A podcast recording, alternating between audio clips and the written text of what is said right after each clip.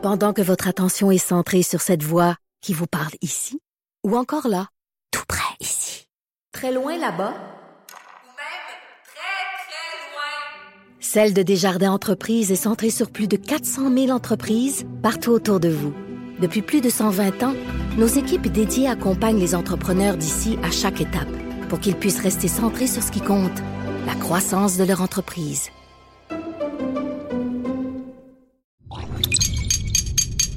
Cube Radio.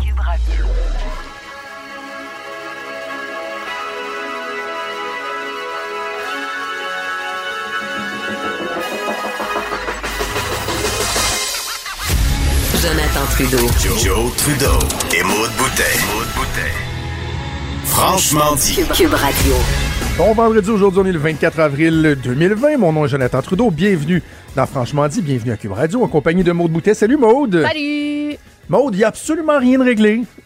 mais, mais il fait beau au moins. Il fait beau, il annonce beau en fin de oui. semaine. J'ai envie qu'on soit un petit peu euh, optimiste. Je vous, vous dis pas qu'on va euh, chasser des licornes au cours des deux prochaines heures, là, mais ju- juste là, là, pour commencer l'émission, j'ai envie de te dire, tu sais, garde. Faut, faut, faut, faut arriver à être de bonne humeur un peu, faut s'accrocher à ce Ah oui, qu'on peut. Là, il annonce absolument. 10, 11 degrés euh, après-midi, demain, ici à Québec. Je sais pas ce qu'ils vous annoncent Il à annonce Montréal, super mais beau ici ça va faire du aussi. bien. Puis il fait tôt. Euh, il fait tôt de bonheur, ça se dit pas, ça, cette affaire-là. Non, il fait tôt de bonheur, ça se dit pas. Il fait jour de bonheur. Donc Oui. le soleil se lève plus tôt. Un matin, je sors. Les petits oiseaux, toi. Les petits oiseaux. Pit, pit, Oh, pit, petits pit, pit, pit, pit.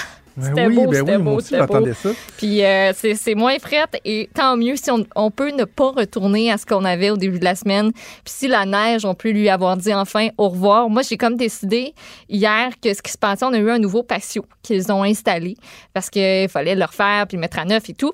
Moi, j'ai décidé que ça se passait.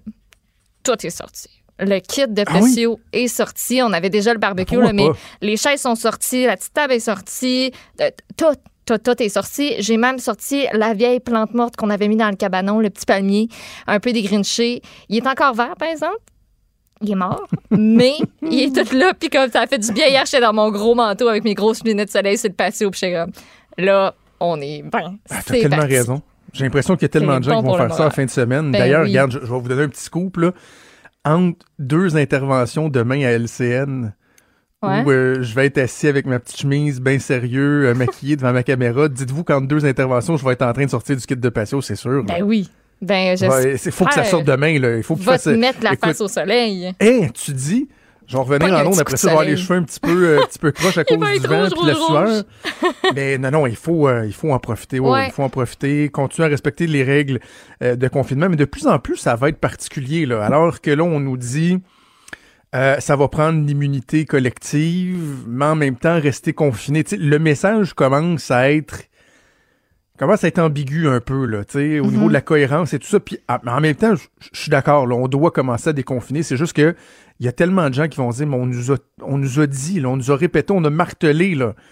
Tu sais, les spectacles d'Arruda, on va l'aplatir, on va aplatir, Ouais. on va aplatir. Là, on nous dit, ouais, mais allez l'attraper, gang. Ça va être une bonne chose que vous l'attrapiez. Dans le fond, la seule façon de le justifier, c'est de parler de notre capacité, de notre système de santé, que c'est important de le faire parce qu'on a sauvé des vies, oui, puis en même temps, on est resté à flot au niveau de notre capacité dans le, dans le système de santé à, à faire face à la pandémie. Mais je comprends que le message commence à être trouble, là, tu sais, puis qu'il y en a qui vont dire, ouais, mais là, attends, je sais plus, là, je reste chez nous, je reste pas chez nous, je... Ce sera pas évident. Non. Euh, Mario Dumont évident. disait que si on pensait qu'on avait relevé un, un gros défi avec le confinement, on n'avait rien vu. Parce que le vrai défi, ça va être le déconfinement, autant au niveau de la santé, euh, de l'économie, ça va être euh, un défi euh, assez incroyable. Et Maude, il va falloir se poser des questions. ok? Il va falloir, évidemment, on le dit, là, c'est pas le temps de pointer les, du doigt les coupables, de faire des chasses aux sorcières, mais il faudra se poser des questions. Et je suis un peu surpris même, je dirais, abasourdi par l'espèce de ressac que Justin Trudeau a causé hier. En disant, euh, vous savez quoi, là, oui, on va envoyer l'armée, mais en même temps, euh, c'est pas normal. C'est pas normal pourquoi. que l'armée aille Ouais. s'occuper des aînés, puis il va falloir qu'on se pose des questions. Et là, il y a bien des gens.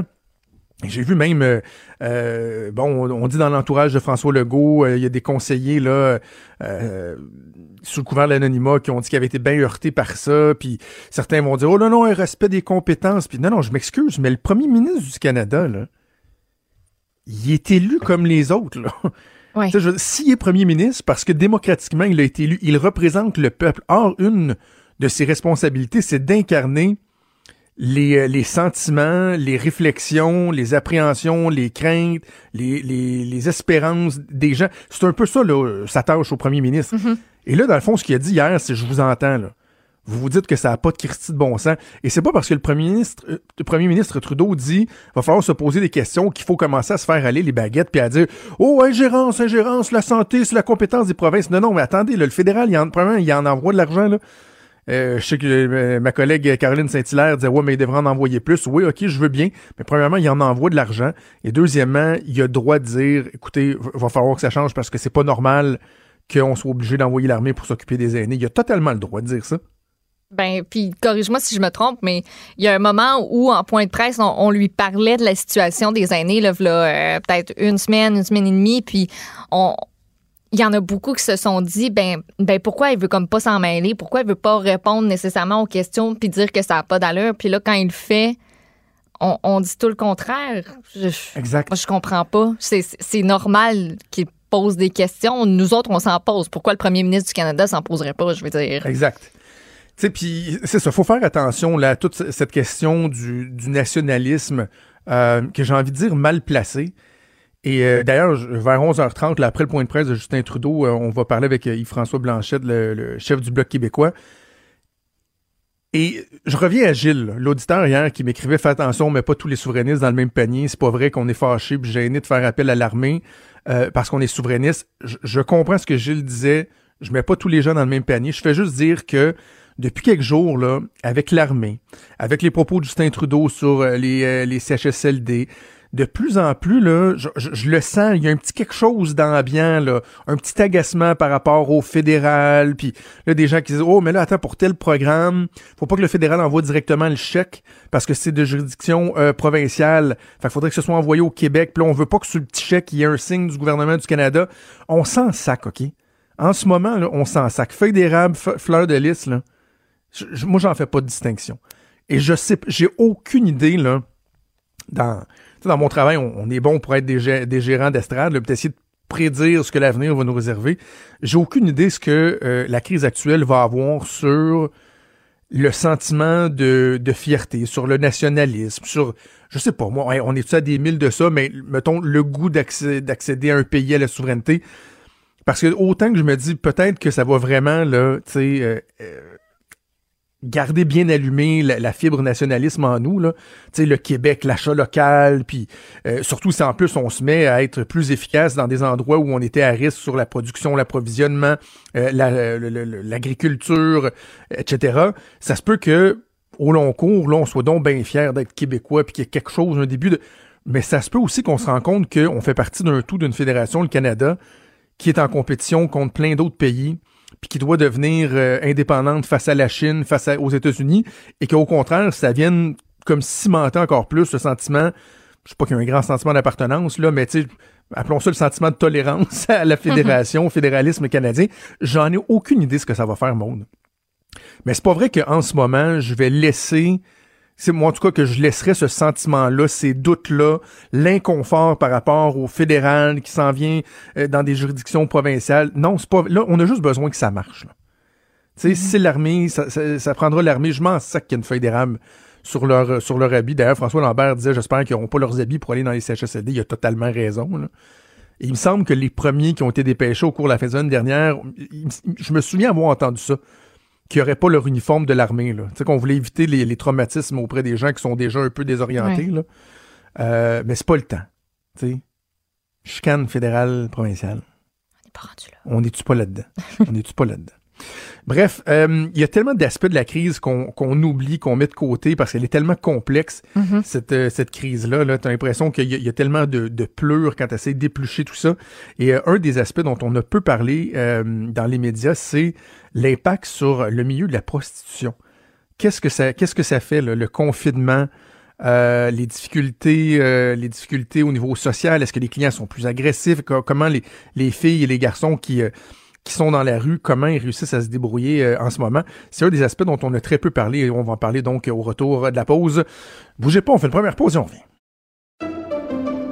pendant que votre attention est centrée sur cette voix qui vous parle ici, ou encore là, tout près ici, très loin là-bas, Ou même très, très loin. Celle de Desjardins Entreprises est centrée sur plus de 400 000 entreprises partout autour de vous. Depuis plus de 120 ans, nos équipes dédiées accompagnent les entrepreneurs d'ici à chaque étape pour qu'ils puissent rester centrés sur ce qui compte, la croissance de leur entreprise. Franchement dit. Jonathan Trudeau. Et Maude Boutet. Appelez ou textez au 187 Cube Radio 1877 827 2346. Cube Radio. Cube Radio. J'en parlais avant la pause. Quel est l'impact sur euh, les travailleuses, les travailleurs du sexe euh, de la crise actuelle? Beaucoup de, de- de questions qu'on est en droit de se poser. On va en discuter avec la directrice générale de Projet Intervention Prostitution Québec, Geneviève Quinty, que je rejoins au bout du fil. Mme Quinty, bonjour. Allô, Jonathan. Euh, donc, j'ai envie de, de- de commencer en, en- en vous demandant, est-ce que euh, on assiste à une, à une transformation euh, en ce moment? Parce que, bon, à toute situation particulière, il y a, y a- y a de l'adaptation qui, euh, qui se crée. Est-ce que euh, tout, euh, tout bonnement, on assiste à une diminution de la, de la prostitution, par exemple, ou il y a eu une, une transformation de, de l'offre, par exemple? Ben, je te dirais les deux euh, de manière parallèle. En fait, il y a une diminution parce que la demande a diminué aussi. Il y a moins de clients, il y a moins de clients euh, qui font la demande euh, de services sexuels. Euh, les pratiques aussi se sont modifiées, je te dirais, pour certaines. Euh, nous, euh, comme organisation, ce qu'on la sensibilisation qu'on a faite auprès des filles, c'était justement voir la possibilité euh, d'adapter euh, les services offerts dans le sens que au lieu d'avoir des contacts physiques avec des clients, c'est possible de faire via via le web, euh, soit des choses sur des webcams. Il y a des filles aussi qui s'inscrivent sur des sites là, puis envoient certains films ou des photos euh, Ouais. des photos érotiques, etc. Mais c'est c'est pas c'est pas l'ensemble des, des travailleuses du sexe qui ont euh, tout d'un coup adapté euh, leurs activités. Il y en a qui veulent pas. Euh, offrir des services euh, de sur le web parce que euh, des photos, on sait pas où ils peuvent se retrouver aussi. S'ils envoient des films, ça Mhm. peut circuler à gauche, à droite, puis euh, il y a des filles qui veulent quand même garder une certaine anonymat, puis je les comprends là. Donc, et les, euh, les clients qui insistent pour avoir des, euh, des relations euh, physiques, euh, ça se passe comment? Parce que là, on est prêt- les salons de massage sont terminés, sont fermés. Euh, Il y a beaucoup d'hôtels qui sont euh, qui sont fermés. On n'a pas le droit techniquement de faire des déplacements non essentiels. Donc, ça se passe comment sur le terrain? Mais en fait, sur le terrain, euh, il y, a, y a- il y a encore des établissements qui sont ouverts, malgré que la majorité sont fermés. Mais euh, il y a des agences qui font du out-call encore. Que, en fait, l'agence est fermée comme telle. Ils ne font plus de, ils reçoivent plus de clients, mais il y a des filles qui se déplacent encore dans les euh, dans les motels. Euh, en tout cas, là, je, je te parle de ce qui se passe à Québec. Je sais pas à Montréal comment ça se passe, mais à Québec, euh, il y a encore du mouvement euh, dans les motels. Il y a des filles aussi qui, re- qui ont décidé de recevoir euh, chez elles euh, et puis qui s'annoncent sur différentes plateformes euh, sur le web aussi euh, de manière indépendante euh, et autonome. Euh, mais effectivement, le rapport, je te dirais que le rapport de négociation il est différent en ce moment, étant donné que il y a moins de demandes. Fait que euh, je te dirais que les clients négocient à la baisse tu sais, les services. Fait que et comme justement le, le, le follow spot présentement, il est sur justement moi ma peur, ma crainte, c'était que euh, les travailleuses du sexe vivent encore un plus de, de, de, de stigmatisation puis de discrimination. Mhm. On a vu au début de la pandémie hein, que c'est les personnes âgées qui ont été ciblées. Moi, j'ai des oncles, des tantes là, tu sais, qui sont faites crier sur la rue, va-t'en chez vous, rentre chez vous. Tu sais, le, le regard social était dur envers les aînés qui osaient sortir de la maison. Mais là, présentement, tu sais, euh, ce qu'on ma peur, c'est que le regard social soit dur envers les travailleuses du sexe parce que on comprend qu'il n'existe pas de, de, de programme là, qui, qui, qui leur viennent en soutien. Tu sais, ce qu'on observe, nous autres, c'est une demande euh, qui n'arrête pas d'augmenter tu sais, pour de l'aide alimentaire. euh, puis au-delà de l'aide alimentaire, parce que je te dirais que dans la région de Québec, cette aide-là est assez bien structurée. Moisson Qué- Québec fait une super belle job, mais c'est payé- tu sais, il faut payer des loyers, il y a des femmes qui ont des enfants. Fait que euh, on a un fonds d'urgence, nous autres, qui permet, mais en même temps, c'est pas beaucoup d'argent, mais qui permet de soutenir ou de dépanner les filles, tu sais, s'ils ont des médicaments à acheter, des couches, tout ça, parce qu'il y a des filles qui sont arrivées au bout de leurs économies. Hein. Donc, euh, je trouve ça. Est-ce bien, que Geneviève, euh, un, des, un- un des problèmes, est-ce que euh, c'est euh, l'admissibilité aux différents programmes? Là, tu sais, je pense à la fameuse PCU, le programme canadien Ouais. d'urgence. Si c'est pas des revenus déclarés, j'imagine, ça devient problématique. Est-ce que ces gens-là sont, laissés pour compte? Hein? Ils n'ont pas accès à ça? aucun accès à un programme quelconque. Fait qu'ils sont vraiment dans, dans je dirais, dans, dans, ils passent dans les craques du plancher. Puis, ben, c'est sûr que si on, on- en fait, ce qui cause ça, c'est toute la, c'est une pratique qui est marginale. Donc, toutes les économies parallèles qu'on parle, le, le travail du sexe. Moi, je pense aux gens aussi qui ramassent des canettes. Je pense à, à d'autres qui font du squeegee, euh, tu sais, qui avaient des revenus, je dirais, euh, via cette économie-là pour l'instant, euh, sont, sont dans une situation qui est de plus en plus précaire. tu sais. Fait que ce qu'on conseille aux filles, nous, qui ont aucun aucun revenu, c'est euh, à Québec, on a travaillé avec les, les centres locaux d'emploi euh, qui, euh, en fait, les filles peuvent faire une demande de dernier recours en toute quiétude. tu sais. Je dirais qu'on a une direction qui est très, très, très ouverte, donc les, les dans les centres locaux, là. Puis les, les, les, les agents d'aide sociale, ils ont, ils ont eu le mot d'ordre de, de, de, de, de donner un accès euh, sans souci, je dirais, à ces filles-là, à l'aide de dernier recours. Mais en même temps, l'aide de dernier recours, ça, ça c'est encore pas beaucoup, là. C'est moins de 2000 Ouais. par mois, là. Geneviève, je, je préparais l'entrevue ce matin, puis tu sais, des fois, je, tu dis, ah, je, vais, je vais parler de telle langue, là, ensuite, je vais parler de telle langue, telle langue, mais je revenais toujours à, à une question qui, qui me hantait depuis, depuis ce matin, puis que je voulais absolument qu'on aborde ensemble, c'est la sécurité euh, des filles, parce que déjà, c'est un travail qui les met euh, à risque. On a vu des exemples, évidemment, euh, tragiques dans les derniers mois, et là, j'arrêtais pas de me dire, Là, leur clientèle, il y en a qui sont confinés, qui sont plus capables d'endurer euh, leur femme à la maison, qui ont plus de job, qui sont désespérés. Ce- cet aspect-là, est-ce que le, le risque, vraiment, on le sent qu'il est accru pour, euh, pour les, Oui. les travailleuses et travailleurs du sexe?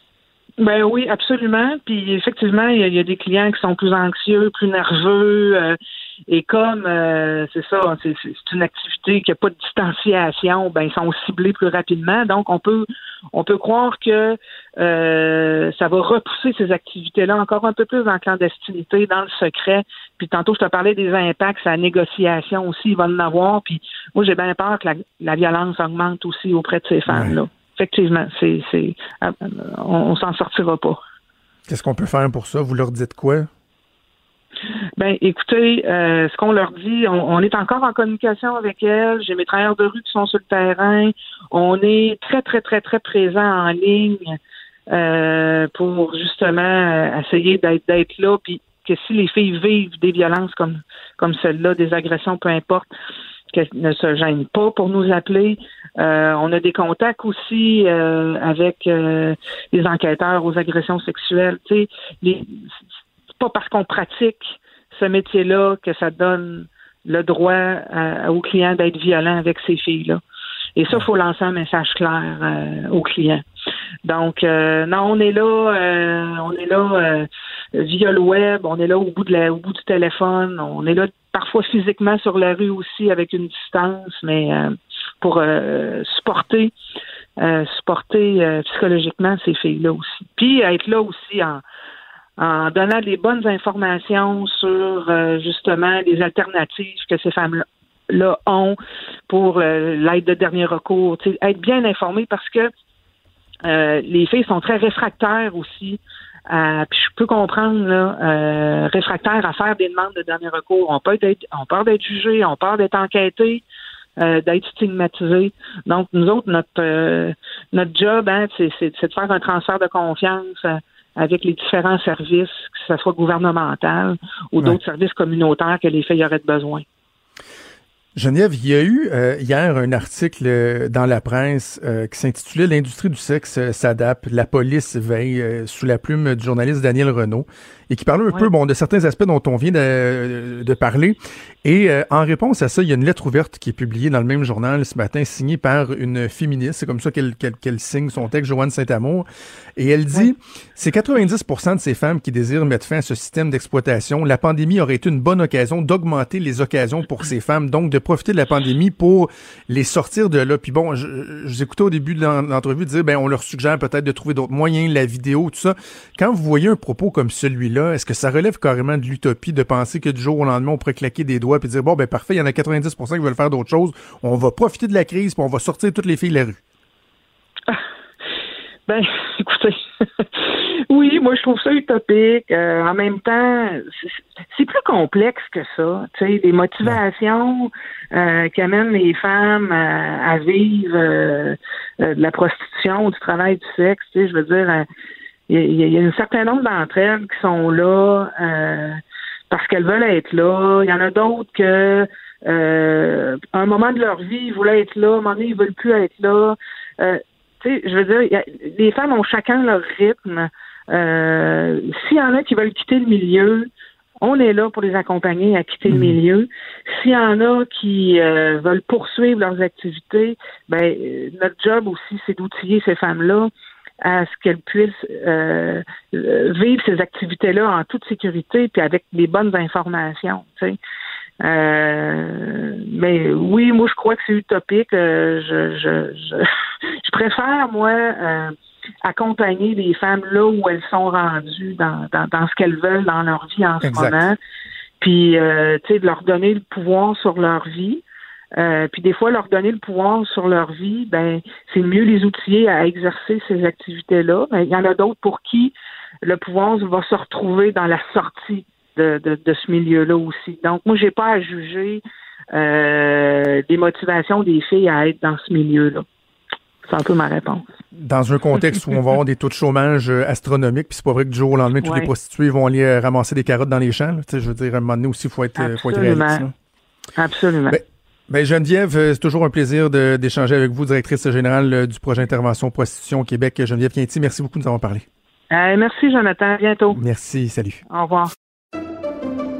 Pendant que votre attention est centrée sur vos urgences du matin, vos réunions d'affaires du midi, votre retour à la maison ou votre emploi du soir, celle de Desjardins Entreprises est centrée sur plus de 400 000 entreprises à toute heure du jour. Grâce à notre connaissance des secteurs d'activité et à notre accompagnement spécialisé, nous aidons les entrepreneurs à relever chaque défi pour qu'ils puissent rester centrés sur ce qui compte, le développement de leur entreprise.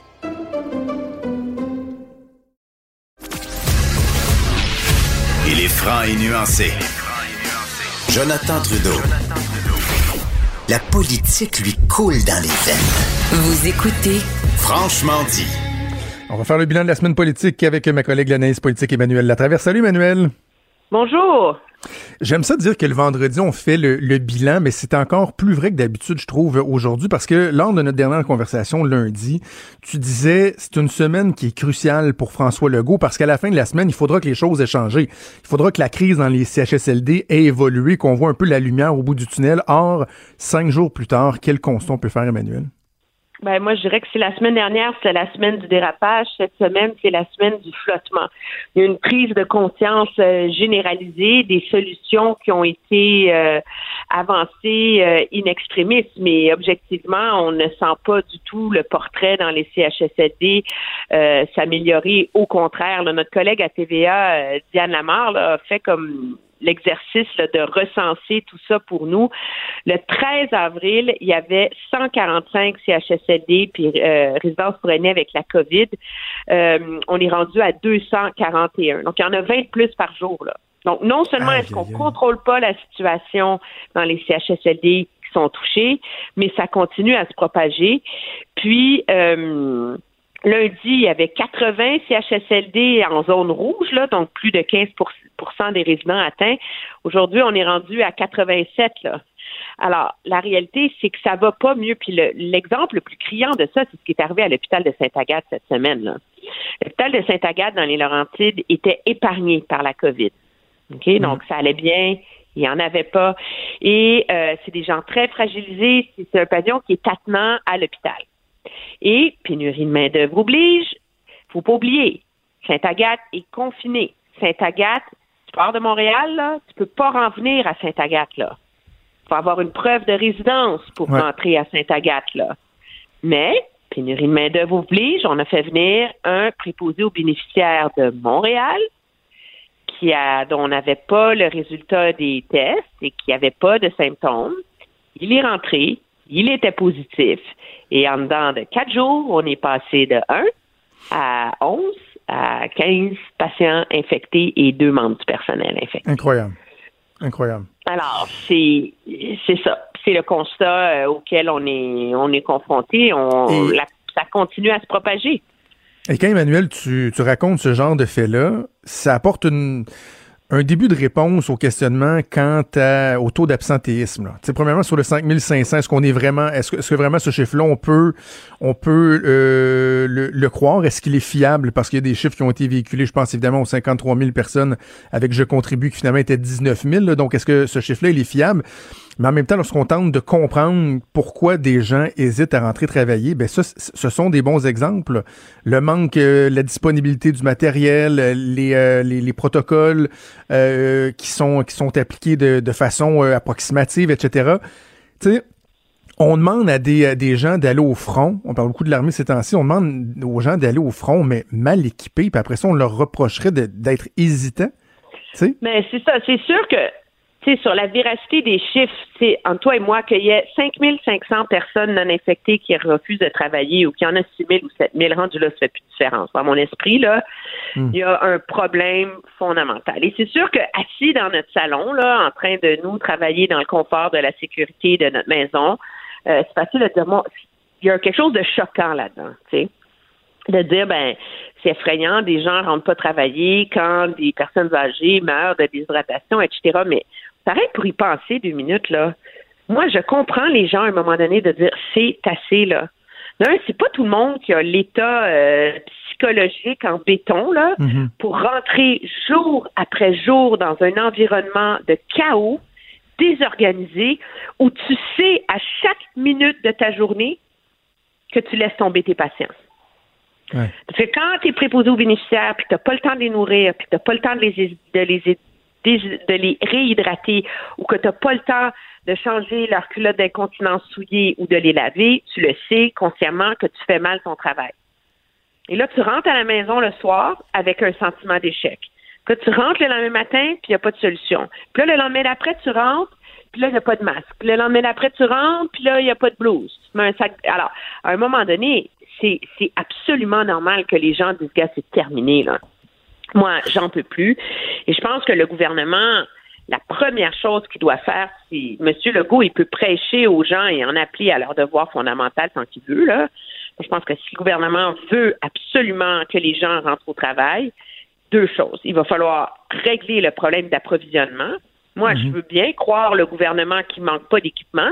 Il y a un problème de logistique. Il y a un problème de chaîne d'approvisionnement. Tu sais? Des fois, on va à l'épicerie puis il n'y a plus de farine, là, à cause, parce que la chaîne d'approvisionnement est perturbée. Ouais. Ben, nous, on a des préposés puis des infirmières qui rentrent dans les CHSLD puis il n'y a plus de blouse ou il n'y a plus de masque ou il n'y a plus de visière. Puis au-delà de ça, je pense qu'il va falloir avoir, faut que le gouvernement ait une réflexion sur les fameux masques N95. Et Sur l'utilisation, tu veux dire dans les protocoles, là?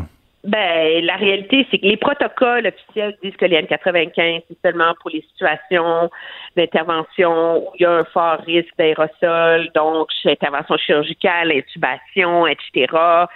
Puis donc, euh, c'est pas nécessaire dans les CHSLD et qu'un masque chirurgical conviendrait. Mais la réalité, c'est qu'il y a de plus en plus de médecins qui ont des qui disent peut-être que c'est vrai, mais on le sait pas. Puis la réalité, c'est qu'une personne âgée qui tousse, qui est malade, t'es à co- tu si tu veux bien la soigner, tu la nourris, t'es à proximité de son visage, là. Et donc, il y a des urgentologues, euh, des micro-infectiologues, euh, etc., qui disent à un moment donné, ben peut-être qu'on le sait pas. De la même façon qu'on savait pas que les gens asymptomatiques étaient contagieux, mais il est tellement contagieux, ce virus-là, que est-ce qu'il faudrait pas euh, l'exiger? Et les ordres professionnels, de plus en plus, l'exigent, euh, pensent que c'est nécessaire. Euh, la FMSQ veut que ces médecins aient des, des masques N95. Puis aux urgences, les médecins sont équipés, là. Ouais. Alors, je pense que le gouvernement va. De... J'ai pas la réponse à ça, mais je pense que il faut, il faut avoir une réflexion plus large. Peut-être qu'il faut en faire plus que le client demande en termes Exact. de protection. Justement, il faut rassurer ce personnel-là. Là. Exact. Dis-moi un mot sur, euh, sur le, j'aime pas ça utiliser le mot performance, là, mais sur, euh, sur François Legault lui-même, euh, cette semaine, euh, si tu évalues son ton, le message, etc., si on compare au début de la crise, comment donc tu, tu évalues le travail du premier ministre à ce stade-ci? Ben, je pense que il est. moi, j'ai beaucoup mieux aimé son ton hier que son ton avant-hier. Moi, je préfère le ton de M. Legault qui qui, au lieu de jeter des blâmes sur les médecins, là, ce qui est totalement surréel, on pourrait y revenir si tu veux, mais au lieu de, de jeter le blâme sur les médecins, sur un tel, sur ceci, cela, euh, de se chercher des boucs émissaires et des faux fuyants. Là. Moi, je pense que l'appel à travailler ensemble est beaucoup plus constructif. Euh, et à un moment donné, ça reconnaît euh, l'état de la situation. Il y a un constat d'échec dans la façon dont, puis je dis pas que M. Legault personnellement, mais il y a un constat d'échec dans la façon dont la machine a géré cette crise-là. Là. C'est évident, là. Puis, euh, mais en même temps, euh, et là, il faudrait pas que le gouvernement fédéral devienne le prochain bouc émissaire parce que l'armée n'est pas déjà au poste, là. moi, je veux dire, demander à 1000 personnes des Forces armées canadiennes de venir prêter euh, renfort en, en CHSLD, comme je disais euh, à Julie Marcoux hier soir, euh, tu prends pas 1000 euh, gars dans un camion puis tu débarques pas l'autre côté du pont Champlain, là, tu sais. Je veux dire, la réalité, c'est qu'il faut décider c'est quoi la meilleure façon de les déployer, où on les envoie, dans les endroits où on les envoie, qu'est-ce qu'on veut leur faire faire. Est-ce que la meilleure façon, c'est de mettre un médecin et quatre infirmières en chaque de chaque lieu pour ramener une forme d'ordre et d'organisation et après ça regarder les horaires et que tu comprends-tu? C'est c'est tu veux que ça marche? Faut ben qu'il y ait un plan là. Je veux dire tu fais pas juste appeler mille personnes là Exact, parce qu'on parle souvent de l'agilité de, de l'armée, mais c'est une chose de se dépêcher dans un endroit X, mettons Sainte-Marthe-sur-le-Lac, il y a un an, et dire là, là-bas, il faut qu'on aille mettre des, des, poches de sable, qu'on construise des murs. Ça, c'est une chose. Et c'en est une autre de regarder le climat à Montréal, toutes les CHSLD, puis dire qui on envoie où, comment, de quelle façon, avec quel support autour. C'est pas évident, là. Ben oui, t'envoies 150 euh, gars à Sainte-Marthe sur le lac avec euh, un camion à benne puis des sacs, euh, tu dis, bon, mais ben, il y en a 70 qui remplissent des sacs, les autres 25 construisent une digue. Euh, ils savent comment faire ça, là. Je veux dire, là, envoyer 1000 personnes dans un CHSLD, ça se fait pas en criant ciseaux. Puis moi, personnellement, je trouve ça assez réducteur de les appeler des bras. Hmm. Je veux dire, euh, c'est sûr que c'est pas des soignants, c'est pas des préposés, et ce ne sont pas des infirmières. Mais ce sont des gens qui ont une expertise qu'aucun d'entre nous a, dans le fait de gérer et survivre dans le chaos, dans le fait de mettre en place des méthodes, euh, de, des, protocoles, entre guillemets, pour passer au travers d'une situation. Ce sont des gens qui ont des formations en premiers soins qui dépassent largement ce que toi et moi, on va avoir et ce que les préposés en bénéficiaires ont, et etc. Je veux dire, c'est des gens qui sont cassés, qui sont sur des champs de bataille, puis qui sont capables de sauver la vie d'un de leurs collègues avec une plaie ouverte, en train de mourir en attendant qu'un hélicoptère arrive. Là. Ouais. On s'entend, là. Et c'est des gens qui sont capables de faire à manger aussi parce qu'ils ont passé des mois dans des centres, euh, des postes avancés à manger des rations euh, de poudre euh, avec de l'eau chaude, puis que des fins de semaine, ils sont tannés, puis pour donner une pause aux cuisiniers, ils se mettent à faire à manger. Donc, c'est des gens qui ont une foule de talents, mais justement, si tu veux que ça fonctionne, il faut les mettre en place de manière cohérente, intelligente. Euh, puis ça, je m'excuse, là, ça se fait pas en 24 heures. Un mot sur euh, Justin Trudeau, puis je vais euh, employer l'image du robinet qu'on utilise beaucoup euh, ces temps-ci à plein d'égards.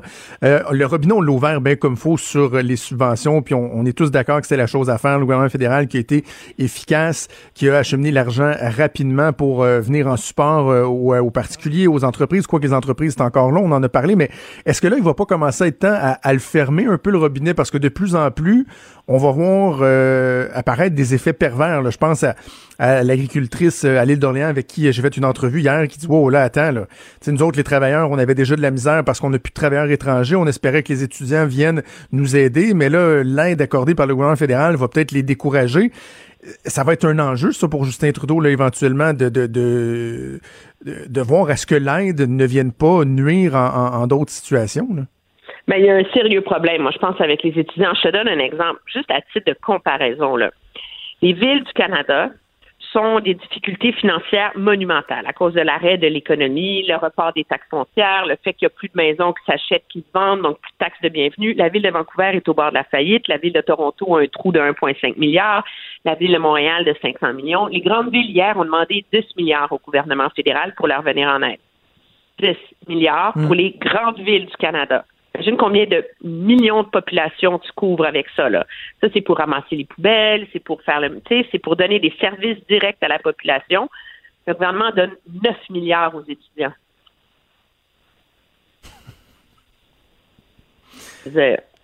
Moi, je comprends qu'il y a des étudiants qui ont des situations, moi, en termes de euh, faciliter et élargir l'accès aux prêts bourses, euh, tout ça pour payer leurs frais de scolarité, j'ai aucun problème Ouais. avec ça. Mais la réalité, c'est que c'est pas seulement les fermiers qui ont des problèmes, les épiciers qui ont besoin d'étudiants aussi. On les voit qui travaillent à temps partiel, etc., etc. Et là, attends, on veut rouvrir les écoles tranquillement, pas vite. OK? Parce qu'il faut une part de, de un, la santé mentale de nos enfants commence à être assez précaire dans beaucoup de cas pour beaucoup de gens qui n'ont pas le luxe d'avoir des grands terrains, des grandes maisons, euh, etc. Mais là, si on ouvre les écoles, pendant le reste de l'été, on présume que ça va prendre une forme qu'on va permettre au camp de jour d'avoir lieu. Un peu le même principe, hein? C'est la garderie d'été dans les parcs, euh, etc. Là. Mais je te confirme qu'il y a bien des endroits, là, moi, ma soeur à Laval, le, le camp de jour, là, ils ont déjà eu l'avis qu'il y en, en avait pas de camp de jour cet été, puis c'est un casse-tête épouvantable. là. Il y a vraiment des familles qui déjà s'arrachent les cheveux de sa tête parce que la décision a déjà été prise. là. Oui, mais alors, on va voir est-ce que ça va avoir lieu, mais si c'est le cas, est-ce que les gens vont vouloir aller travailler dans des camps de jour? Moi, j'entends des témoignages de, de députés qui me racontent que les gens, dans leur comté, leur disent, ben moi, les, moi, les jeunes me disent qu'ils vont travailler 15 heures semaine pour gagner leurs 1000 pièces. Puis ils vont aller chercher le reste euh, auprès du Ben gouvernement fédéral, puis ils vont se faire un été à 9000 dollars. Ah oui, oui, non, c'est ça, parce que selon les- la façon que tu fais les calculs, ça peut être bien avantageux, selon ta situation, de faire un petit nombre d'heures qui te permet d'aller chercher la rallonge, puis écoute, ça, ça- non, Oui, puis, puis en même temps, je veux pas... Tu travailles 15 heures par semaine pour gagner ton 1000 dollars par mois. Puis tu prends le 1250 du gouvernement, ça te fait 2250 Exact. pendant quatre mois, mais c'est un bel été à 9000 pièces. Hey, ça en fait, là. Pendant Ça en fait de on l'argent. Imagine des étudiants qui sont encore chez leurs parents, là, c'est c'est parfait, là. Moi, j'ai jamais gagné ça quand étudiant. En tout cas, moi, il faudrait que je check, il faudrait que je fasse des calculs, mais je m'a dit, je travaillais du 40-50 heures par semaine pour arriver à faire euh, euh, des montants comme ceux-là, là, tu sais, au cégep, euh, à l'université, mais en tout cas, bref. Euh, J'ai hâte de voir parce que Justin Trudeau, hier, nous a démontré... Moi, moi, je conçois qu'il y a des, qu'il y a- qu'il y a des étudiants, euh, euh, tu sais, que ce soit au doctorat, à la maîtrise, qui ont des situations particulières, etc., mais c'est d'é- d'étendre ça aux étudiants au cégep en première année d'université, à un moment donné, ça commence à être très, très, très, très large. Là. Ouais. OK, bon, on va suivre ça donc au cours des prochains jours. Je te souhaite un excellent euh, week-end, Emmanuel, et on se reparle en début de semaine. Je te remercie, au revoir. Salut. Pendant que votre attention est centrée sur cette voix qui vous parle ici, ou encore là, tout près ici, très loin là-bas, Ou même très, très loin. Celle de Desjardins Entreprises est centrée sur plus de 400 000 entreprises partout autour de vous. Depuis plus de 120 ans, nos équipes dédiées accompagnent les entrepreneurs d'ici à chaque étape pour qu'ils puissent rester centrés sur ce qui compte, la croissance de leur entreprise.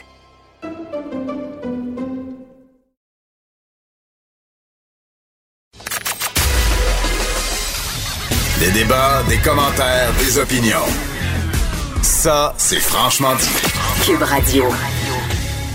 Oh, que je suis content de parler de politique américaine avec Luc La Liberté aujourd'hui. Salut, Luc. Ça tombe bien. Je sais pas pourquoi. Bonjour, Jonathan. Bonjour, monde. Écoute, euh, je pense que ça va rester dans les annales politiques euh, pour des années et des années Je pense et des oui. décennies. Ça rentre dans la catégorie, c'est pas parce qu'on rit que c'est nécessairement drôle, mais avant qu'on l'analyse ensemble, on va euh, écouter un extrait. Ça dure une cinquantaine de secondes et il n'y a pas de montage. là. Tout ça a été dit à l'intérieur de Ouais. 50 secondes. On écoute Ouais. le président des États-Unis, M. Donald Trump. Supposing we hit the body with a tremendous, uh, whether it's ultraviolet or just very powerful light, and I think you said that hasn't been checked, but you're going to test it. And then I said, supposing you brought the light inside the body, you can, which you can do either through the skin or uh, in some other way. And I think you said you're going to test that too. Sounds interesting. Right, and then I see the disinfectant, where it knocks it out in a minute, one minute. And is there a way we can do something like that uh, by injection inside or or almost a cleaning? Because you see, it gets on the lungs and it does a tremendous number on the lungs. So it'd be interesting to check that. So that you're going to have to use medical doctors with. But it sounds it sounds interesting to me. So we'll see. But the whole concept of the light, the way it kills it in one minute, that's uh, that's pretty powerful. Non, non, non, non, non, non. Alors, au moment où on se parle, j'ai ma lampe de luminothérapie qui est à côté de moi. Je, et c'est vrai, là. Et je, je, je me la frotte partout sur le corps pour me protéger de la COVID-19 et je, je songe sérieusement à caler du Lysol. Luc, c'est, c'est d'un ridicule sans nom ce que le président des États-Unis a avancé hier. Là. Autant au niveau de l'utilisation de la lumière que du désinfectant, c'est, c'est même dangereux, là. Écoute, j'ai euh, ta, ta conjointe, je sais que ta conjointe pratique la médecine et je, je- je lui en veux un peu de ne pas m'avoir suggéré ça comme traitement en premier. Donc, je me serais évité, je me serais évité bien des semaines euh, ici euh, à tomber sur les nerfs de ma conjointe. J'ai entendu la déclaration hier et écoute, je devrais être habitué. Là, ça fait depuis 2015 qu'on parle de Donald Trump là, en, en concentré assez régulièrement. Puis je me dis toujours, euh, parfois c'est au-delà du réel. La, la- la fiction dépasse, euh, la, réalité dépasse la fiction. Mais hier, j'avoue encore une fois qu'il il est parvenu à m'étonner. Je me disais, est-ce que je suis, est-ce qu'il peut encore me surprendre, M. Trump? Oui. Euh, et je me disais, mais comment on peut couvrir ça euh, quand je, parle de, le couvrir, comment on peut défendre ça quand on est le personnel de communication de la Maison Blanche ou encore les gens qui sont avec lui dans les conférences de presse et qui sont des scientifiques? Euh, parce que oui, c'est, écoute, on ne peut pas réprimer un rire à ce moment-là. Par contre, je suis toujours partagé parce que oui, je me suis dit, ça se peut pas, je viens vraiment d'entendre ça.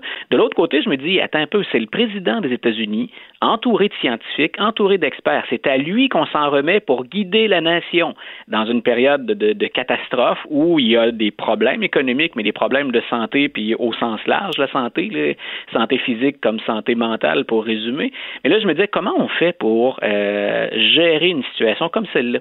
Et je pensais à la Dr. Burks qu'on voit de plus en plus depuis euh, deux semaines, puis au, Dr. Fassi, auquel on s'est habitué dans les conférences de presse, et je me disais, on intervient comment après ça? Euh, parce que tout ce qu'il vient de dire, là, les 50 secondes que tu as passées, il n'y a rien qui tient la route au plan médical là-dedans. Non. Et ça, ça relève ce genre d'informations-là, puis on, on sait que le président Trump fait ça, puis qu'il se nourrit là en partie. Ça relève des pires informations qu'on peut retrouver sur le web. Quelqu'un qui, entre guillemets, est lâché lousse sur le web, là, sans aucune connaissance médicale, va trouver ce genre d'informations-là. On a le président des États-Unis qui est entouré de, il a avec lui parmi les meilleurs experts au monde dans leur domaine, et voilà ce qu'il donne comme information dans une tirade de près d'une minute. Donc, c'est à la fois drôle, absolument loufoque, absurde, mais particulièrement dramatique si on pense que c'est lui qui guide la nation dans cette période-là. Et j'ai fait un tweet euh, tantôt. euh, dans, dans mon tweet, je dis euh, j'hésite souvent euh, à gazouiller sur Donald Trump parce que je trouve que Ouais. les Trump lovers sont trop intenses. Mais je disais, je peux pas m'empêcher de vous demander celle-là, vous la défendez comment? Et quoi. Là, je suis en train de regarder les, les réponses là, une quarantaine de réponses, et il y en a vraiment, crois-le ou non, qui accusent les Bien médias sûr. de faire de la désinformation, que Bien dans le fond Donald Trump ne faisait que répondre à ce qu'un scientifique disait d'injecter la luminothérapie. Mais non, mais on vient de l'écouter l'extrait. Au, au Ouais. mieux, au mieux, il Mais est non. très imprudent et malhabile. Mais au pire, c'est un crétin, là. Tu sais, arrêtez de le défendre, là. Non, non, écoute, je, je les connais bien parce qu'ils ils viennent souvent commenter dans le bas de, de- Ben oui. de mes billets de blog. là. C'est ceux qui m'écrivent et qui parfois me, me menacent à l'occasion. Mais je les défie toujours, c'est-à-dire j'essaie de le faire, pas, pas les défier au sens de la, de la querelle, mais je leur dis toujours, prouvez-moi que les faits que j'ai avancés là sont faux. Ensuite, sur ben, la portée du personnage, le style, ce qu'il dénonce, les autres politiciens, ben, on pourra en discuter, mais, vous pouvez pas faire autrement que de convenir que c'est absolument délirant ce qu'il affirme à l'occasion, et même s'il le faisait sur un ton léger, euh, il, ce serait, il blaguerait à moitié, on a quand même le président des États-Unis qui va à l'encontre des experts qui travaillent pour la même administration que lui, et ce, cette chicane-là ou cette opposition-là euh, se déroule devant public, devant les journalistes.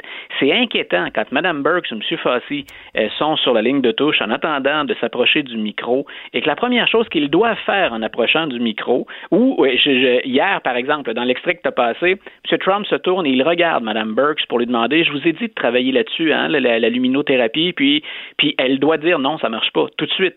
Donc, on se dit, mais attends un peu, c'est comme si Arruda et Legault s'obstinaient en pleine conférence de presse.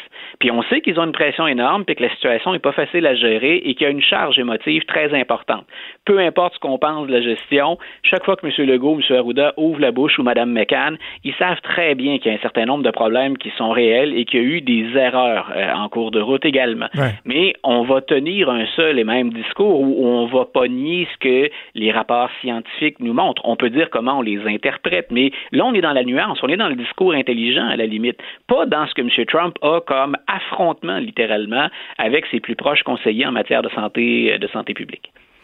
OK. Euh, dans les choses, peut-être juste mentionner que Lysol a publié un communiqué pour dire aux gens de ne pas, euh, de ne pas boire du Lysol suite aux propos du président, mais ça va bien, il y a plein de gens qui le défendent. Ben, eux, aussi, eux aussi ont pris ça au sérieux finalement, Lysol. Hein? Je, je, ils doivent faire ben, partie du complot. L'État profond dirige Lysol aussi. Ils sont dans le deep state. On veut augmenter les ventes, tout ça. C'est ça, c'est ça. OK, je, je... complot, là. Deux autres trucs dont je veux qu'on parle, il reste le, temps file. Le, déconfinement, on commence à en parler ici euh, de plus en plus.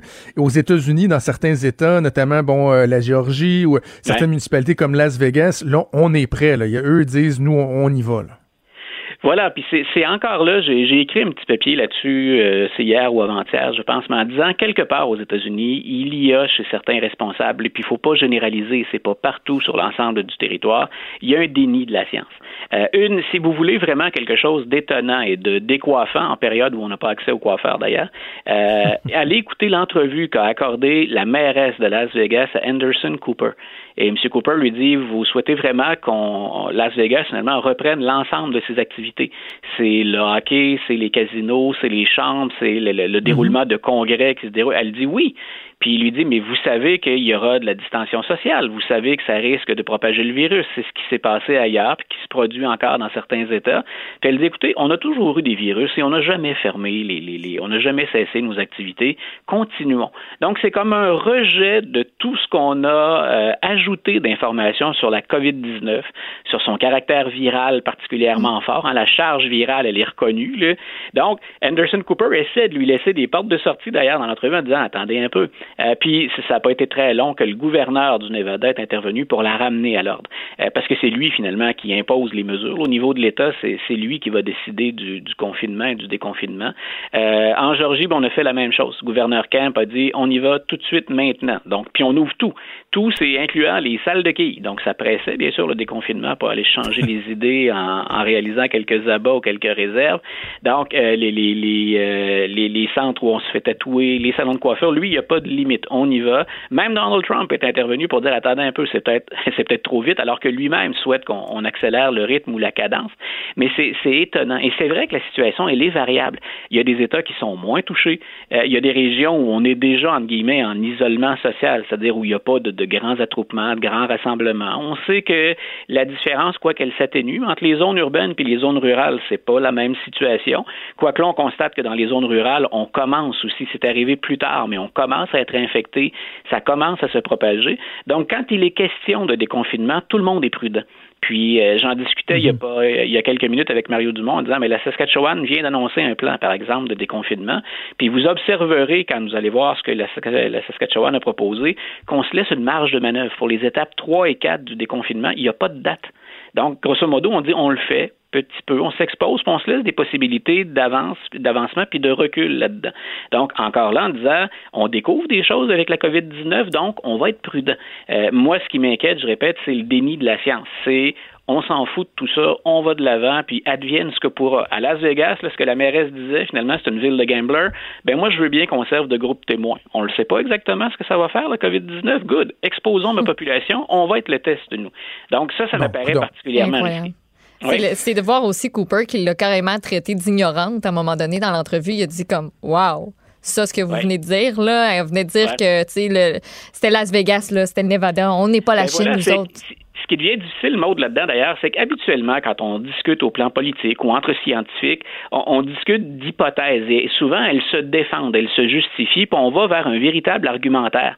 Là où j'en ai, moi, contre certains politiciens actuellement, c'est qu'on jase même plus des faits, on ne jase plus de la mm. réalité, on est sur des perceptions, puis sur la, la, la foi, la, la, la, pensée magique qu'on va s'en sortir parce que nous, on pense qu'on est fort et qu'on va y échapper. Et c'est là où ça devient surréaliste, et c'est là où j'ai mm-hmm. beaucoup de difficultés parfois à partager l'avis de certains des, des, des, intervenants dans les médias. Euh, je parle de, de, de gens qui euh, expriment des, des, réactions là, à la suite d'une émission de radio ou d'un blog ou d'un article dans le journal. À un moment donné, il faut quand même jaser des faits et de la réalité. À partir du moment où on est dans un scénario qui relève plus du fantasme, ben là, c'est très difficile. Luc, il y a une auditrice hier, Isabelle, qui m'a écrit euh, concernant des allégations de, de viol qu'il y a eu à l'endroit de, Joe Biden. Bien honnêtement, j'avais pas vu passer euh, la nouvelle. Euh, peut-être nous résumer ce qu'il en est, cette nouvelle-là, et les impacts potentiels sur la campagne de Joe Biden. Voilà, et tu le dis, euh, je récupère la, balle au bon, mais tu dis, je l'ai pas vu passer. Il y a plein de gens qui l'ont moins vu passer. C'est un peu pour ça que ça soulève la controverse. C'est qu'on se dit, alors qu'on a exposé Donald Trump ou Bill Clinton avant lui, euh, puis qu'on en a parlé, puis que les médias ont couvert tout le Juge Kavanaugh, le juge Kavanaugh, entre autres? Oui, voilà, on a dit ben comment ça se fait que Joe Biden a l'air d'avoir un passe-droit? Et en fait, il y a un il y a, deux, deux types d'accusations. D'abord, vous vous rappelez peut-être, Maud et Jonathan, qu'on a reproché à Biden son côté euh, oncle taponneux. Donc c'est quelqu'un de, de, très chaleureux, mais il le faisait aussi, on a oublié de le souligner, avec les hommes. Il va prendre quelqu'un par les épaules, il va faire une accolade, il entre dans la bulle déjà, ce qu'on ne fait à peu près plus, bien sûr, maintenant, même entre nous, puis même sur mon lieu de travail. Et j'étais quelqu'un d'assez chaleureux euh, en général. Mais grosso modo, maintenant, bon, on a changé un peu nos, nos rapports entre nous. Donc, il y a ce, ce côté-là, ce volet-là qu'on lui a reproché. Euh, de l'autre, c'est une de ses anciennes conseillères. Elle a travaillé pour lui à l'époque où il était sénateur, en 1993. Et elle dit, Joe Biden, ce, ce n'est pas que, que, son côté chaleureux. Il m'a agressé sexuellement, a glissé sa main sous ma jupe, puis a caressé mes, mes parties génitales. Euh, donc, Mme Reid, c'est son nom, Tara Reid, ben elle, elle dit, euh, si Joe Biden puis les démocrates ont appuyé le mouvement MeToo, puis que M. Biden s'est exprimé souvent pour dire il faut écouter les femmes, puis il faut les croire, euh, ben, j'aimerais bien qu'on croie à mon histoire aussi. Et là, les médias sont un peu embêtés. Peut-être que dans certains cas, il y a une sympathie pour Biden, mais on est embêté parce que c'est une histoire qui, et c'est trop malheureusement souvent le cas quand c'est vrai, euh, c'est la parole de la femme contre la parole de M. Biden. Elle dit j'ai rapporté l'histoire euh, à des gens qui étaient dans mon entourage. Il n'y a pas de témoin qui s'avance pour dire ce que M. ce qu'elle allègue contre M. Biden s'est passé ou on nous l'a rapporté. Donc, ça devient la parole de Biden contre celle de Mme Reid. Si jamais c'est vrai, ben, on ne peut que déplorer, bien sûr, qu'un autre individu s'en tire. Sinon, au plan politique, là où ça peut être dommageable, puis où c'est très difficile pour Joe Biden, c'est euh, ben, comment je défends le hashtag MeToo, comment je défends ben le moi aussi, puis cette idée de soutenir les femmes, alors que je semble balayer du revers de la main les accusations de Mme Reid. Alors, c'est de ça dont on parle depuis le début de la semaine, et il fallait s'attendre à ce que ça ressurgisse pendant la campagne électorale parce que c'est un des thèmes ou des sujets sur lesquels on peut attaquer Donald Trump, son rapport avec les femmes. Donc, c'est ça, ceux qui se disent, ouais, on n'en parle peut-être pas assez, puis qui trouvent qu'on devrait en parler davantage. Il reste encore bien des mois et ça, ça reviendra euh, assurément euh, au devant de l'actualité éventuellement. on peut presque le garantir. Ouais, voilà, Joe Biden qui, qui sera assurément embêté par ça. Ben, Luc, je te remercie, je te souhaite un excellent week-end et on se reparle au début de la semaine. Bonne fête de semaine à vous deux, bye. Salut. Pendant que votre attention est centrée sur vos urgences du matin, vos réunions d'affaires du midi, votre retour à la maison ou votre emploi du soir, celle de Desjardins Entreprises est centrée sur plus de 400 000 entreprises à toute heure du jour. Grâce à notre connaissance des secteurs d'activité et à notre accompagnement spécialisé, nous aidons les entrepreneurs à relever chaque défi pour qu'ils puissent rester centrés sur ce qui compte, le développement de leur entreprise.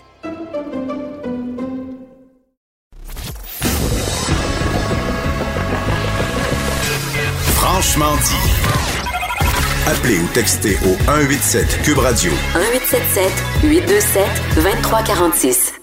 Le premier ministre du Québec, François Legault, euh, en a surpris plus d'un hier en, euh, en affirmant qu'il y avait 9500 employés du système de santé en ce moment qui étaient absents et que là-dessus, il y en avait 5500 dont l'absence ne pouvait pas être justifiée par la COVID-19. Ça soulève toutes sortes de questions. On va en discuter avec Frédéric Brisson, qui est président du Conseil provincial des affaires sociales du Syndicat canadien de la fonction publique, le SCFP, qui représente notamment des préposés aux bénéficiaires. Monsieur Brisson, bonjour. Bonjour, ça va bien? Ben oui, moi ça va bien. En fait, on veut prendre des nouvelles de, de votre monde parce que là, euh, hier, quand le premier se dit il y a 5500 personnes euh, qui sont absents du travail, premièrement, est-ce que est-ce que vous pensez que ce chiffre-là est crédible et si oui, comment on le justifie? Euh, je connais pas, je pourrais pas commenter les chiffres, euh, M. Trudeau, je les connais pas. J'ai l'impression que oui, effectivement, parce que je sais qu'il y en manque beaucoup là, dans le réseau. Je sais que beaucoup de nos travailleurs sont craintifs avec le manque de protection également, les équipements de protection personnelle. Donc euh, oui, je pourrais dire que ces chiffres-là sont bons. Hier, j'ai senti un peu comme euh, ça avait été le cas euh, la semaine dernière, puis au début de la semaine, quand euh, le premier ministre a fait des charges un peu frontales envers les médecins spécialistes. Tout de suite, on voyait qu'il y avait un, un, un ressac, une espèce de ressentiment sur les médias sociaux. Hier, j'ai senti ça, mais pour l'ensemble des professions dans le milieu de la santé. C'est comme si soudainement les anges gardiens qu'on qu'on valorisait, qu'on remerciait soudainement pour bien des gens devenaient un peu des, des espèces de lâches qui osaient pas aller au combat. J'ai trouvé que c'était c'était très sévère et, et, un peu injuste comme jugement. L'avez-vous senti ça? Effectivement, moi je, je, je l'ai compris comme ça également. C'est un peu euh, un, un, peu décevant là, de, de, de la part de nos travailleurs de, de d'entendre un, un, double discours, si vous voulez, de la part du gouvernement. Ouais, est-ce qu'on a depuis le début, on est les des, des anges gardiens, des héros. Et là, euh, soudainement, vu qu'on a plusieurs euh, travailleurs qui sont tombés au combat, ben là, euh, on lui tape un petit peu sur la tête en lui demandant de rentrer travailler, même si euh, même s'ils sont malades, pas nécessairement du virus, mais autres.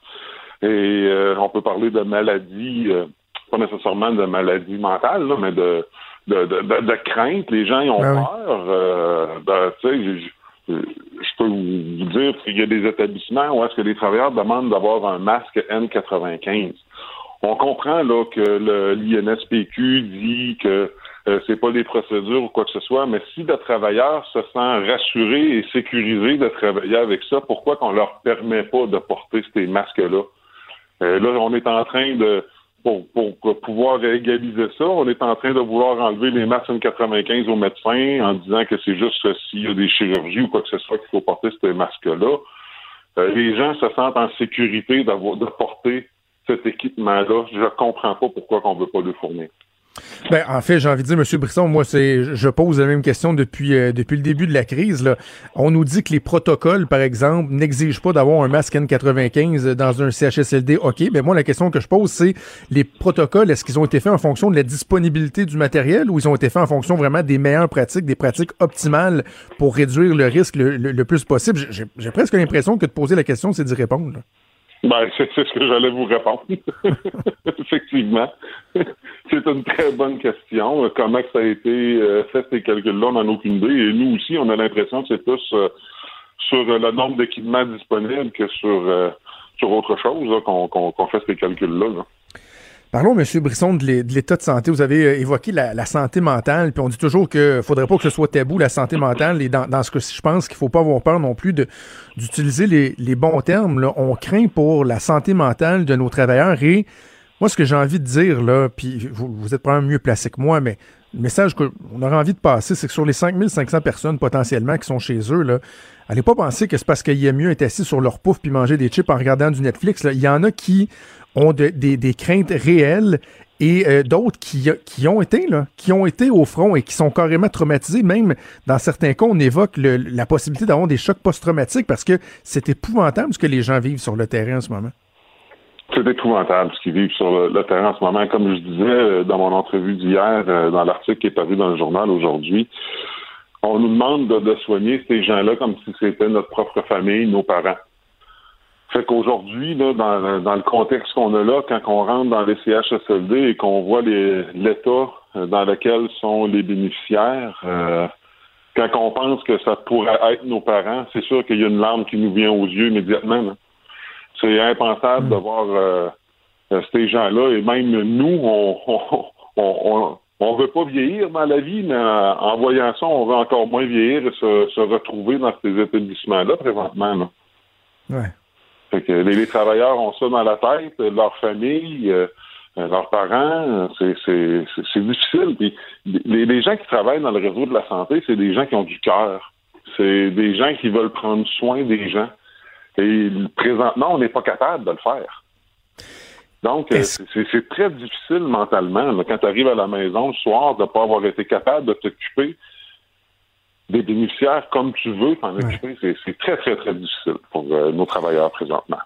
Est-ce qu'ils ont accès euh, à des ressources au niveau euh, du soutien psychologique? J'ai fait une entrevue avec le, le CIUS de la capitale nationale, bon, qui a mis, euh, qui a rendu disponible une ligne d'écoute, mais on n'a pas l'impression qu'il y a quelque chose de, de, de- de global là, au niveau, à l'échelle du Québec. Est-ce que vous avez l'impression que vos gens sont bien outillés pour aller chercher l'aide dont ils pourraient avoir besoin? Ben, effectivement, là, il y a une ligne d'écoute euh, qui est là pour euh, nos membres, mais c'est pas assez. C'est pas assez. Il faut des gestes concrets également. On, on le sait, là, là, présentement, la crise a fait éclater là, ce, qui, se passe dans le réseau de la santé parce qu'on on en parle 7 jours sur 7. Mais ça fait longtemps que le réseau va pas bien. Ça fait longtemps pour nous que le réseau est en crise. On, on parlait de pénurie de main-d'œuvre avant la crise. Donc, cette, pé- cette pénurie-là, elle, elle- elle est toujours présente et elle s'est accentuée avec cette crise-là, c'est sûr.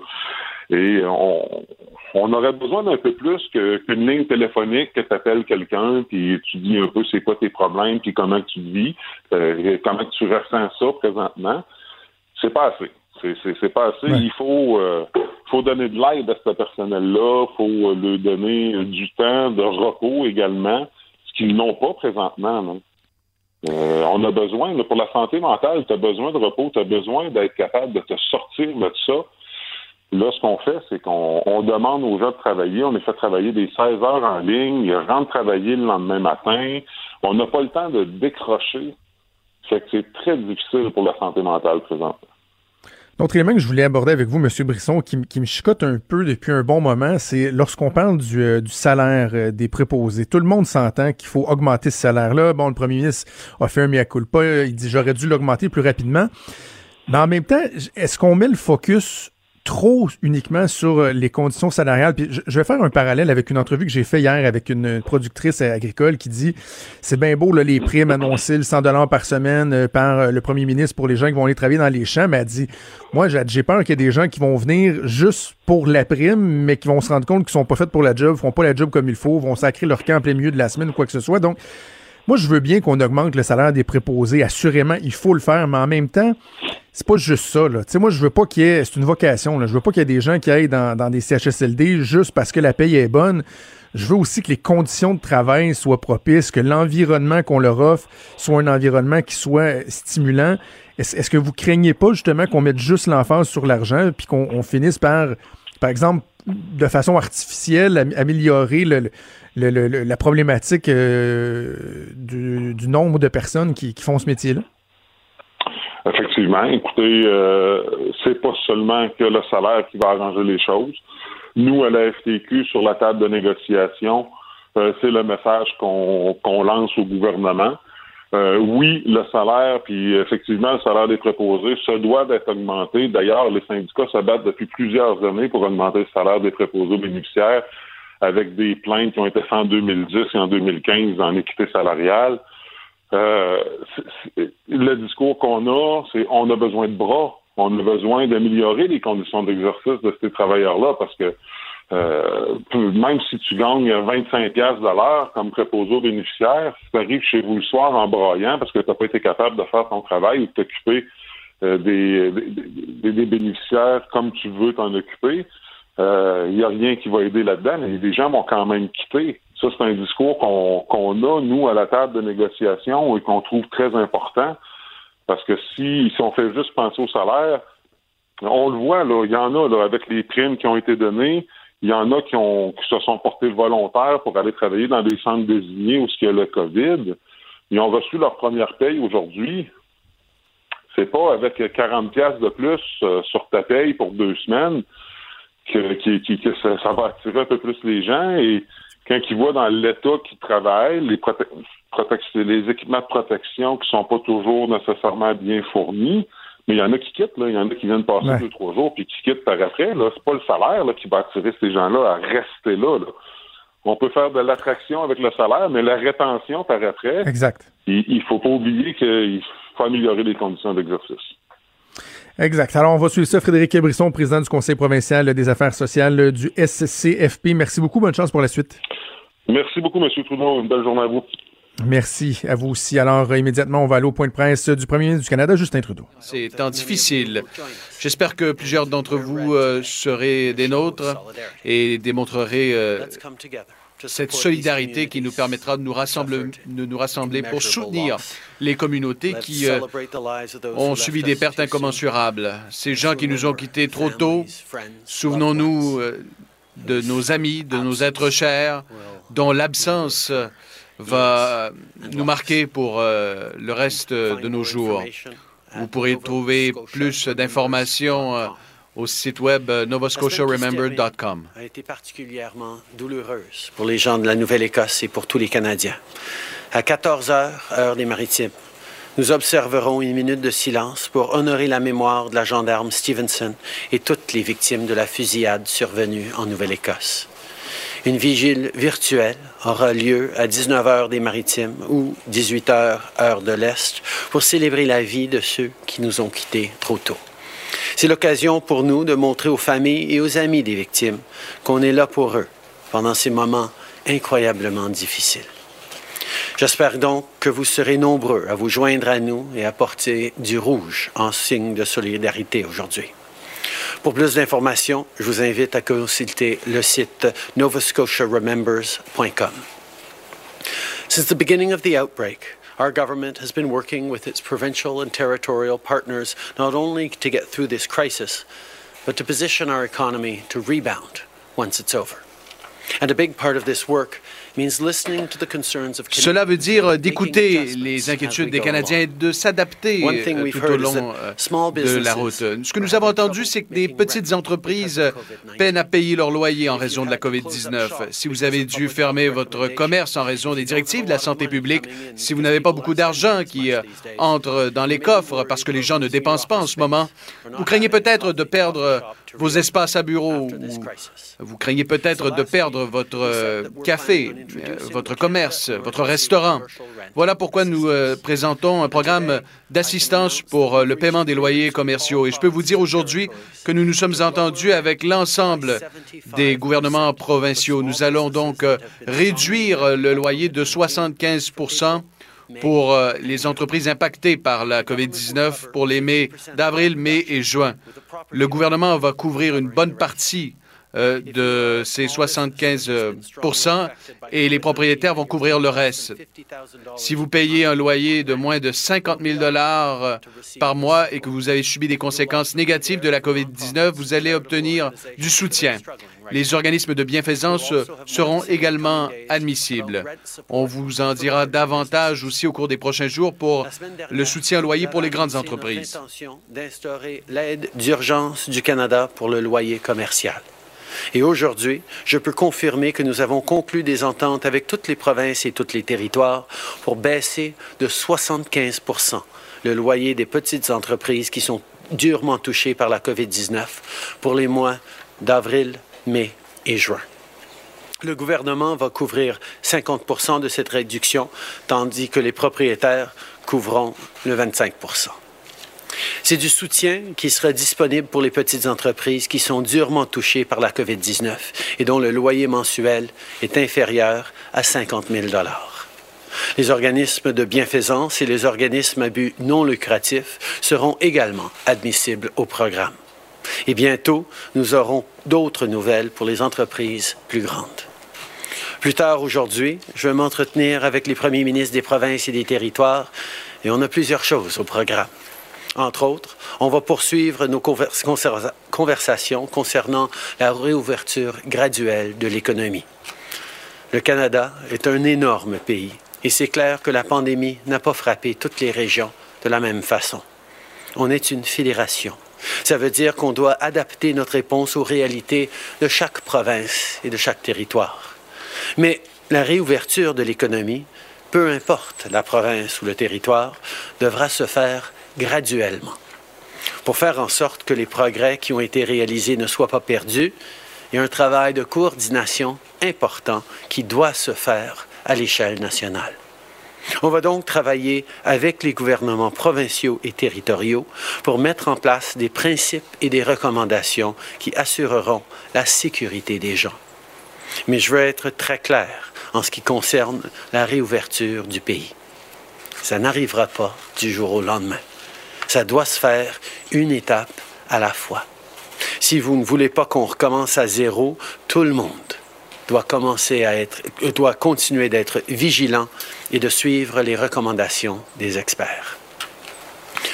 Depuis le début de cette crise, on apprend des démarches entreprises, on apprend des démarches entreprises par des pays comme la Corée du Sud, le Japon ou le Singapour. Mais on voit dans certains endroits les défis associés à la réouverture. Il faut donc qu'on fasse très attention. Chaque endroit pourrait avoir une approche distincte.